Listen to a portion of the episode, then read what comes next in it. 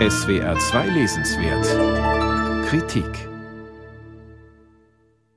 Ich schicke voraus, die Lektüre dieses Buches erfordert die Bereitschaft, sich in eine Lebenswelt hineinzudenken, die den meisten von uns fremd sein dürfte. Es geht um die Liebe von Menschen zu Tieren, auch die erotische Liebe. Seinen Ausgangspunkt nimmt dieser Essay in der Welt der zwischenmenschlichen Beziehungen. Die japanische Autorin und Wissenschaftlerin Chihiro Hamano lebt zehn Jahre lang in einer Beziehung mit einem Mann, in der sie massive körperliche Gewalt erfährt, ohne dass es ihr gelingt, sich zu trennen. Als sie es schließlich schafft, ist sie so traumatisiert, dass sie sich weder auf eine neue Beziehung einlassen, noch über Beziehungen zwischen Menschen überhaupt nachdenken kann. Als Kulturanthropologin in einer Tokioer Universität beginnt sie eine Forschungsarbeit über Zoophilie, die Liebe von Menschen zu Tieren, in der Hoffnung, besser zu verstehen, was gewaltfreie Liebe bedeutet. Dabei interessieren sie vor allem jene Zoophilen, die auf Augenhöhe, also besonders empathisch und gleichberechtigt mit Tieren umgehen. Tatsächlich aber ist es so, dass in Deutschland und damit einmalig auf der Welt eine Gruppierung von Anhängern sexueller Liebe mit Tieren existiert, CETA. Das wichtigste Anliegen der Aktivitäten von CETA ist die Förderung des Verständnisses in Bezug auf sexuelle Tierliebe sowie der Kampf gegen Tiermissbrauch. Hinter CETA steckt ein Verein für zoophiles Engagement für Toleranz und Aufklärung. Über diesen Verein gelingt es der Autorin, Menschen zu treffen, die mit Tieren ein partnerschaftliches Leben führen. Hamano schaut immer wieder hinaus auf Kulturgeschichte und Religion, versucht einzuordnen, woher unsere Ablehnung der Mensch-Tier-Sexualität kommt und klärt viele Begriffe.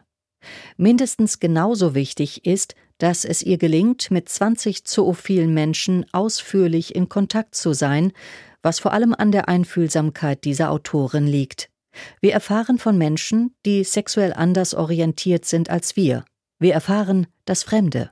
Für Zoos, also Zoophile, ist Persönlichkeit etwas, was Tiere ebenso besitzen wie Menschen. Sie setzen eine Gleichwertigkeit von Mensch und Tier voraus. Und Zoos eine hinreichend gleichwertige Beziehung letztlich als Ziel anstreben. Natürlich fragt man sich, wie kann das gehen? Wird sich das Tier nicht immer dem Menschen unterordnen? Dieser Frage geht die Autorin intensiv nach, indem sie mutig auch nach den aktiven und passiven Spielarten ihrer Gesprächspartnerinnen und Partner fragt. Alle Befragten kommen zu der eindeutigen Antwort, dass sie ihre Hunde oder Pferde genau verstehen, ihre Bedürfnisse lesen können. Dies war die gemeinsame Haltung aller Zoos, denen ich begegnet war. Sie besaßen eine Art moralische Einstellung, dass man, um Sex zu haben, Tiere keinesfalls einem sexuellen Training unterziehen sollte. Sie hielten daran fest, dass das Heranführen von Tieren an sexuelle Handlungen oder besser Tiere als Sexspielzeug zu benutzen, eine inakzeptable Handlungsweise sei. Sie haben immer dann Gelegenheit zum Sex, wenn sie vom Tier angemacht werden.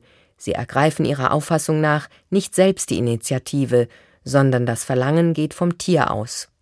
Die Kraft dieses Essays von Chihiro Hamano liegt darin, dass sie versucht, eine Sexualität zu verstehen, die eigentlich tabuisiert oder sogar als pathologisch betrachtet wird. Krank wirkt hier niemand.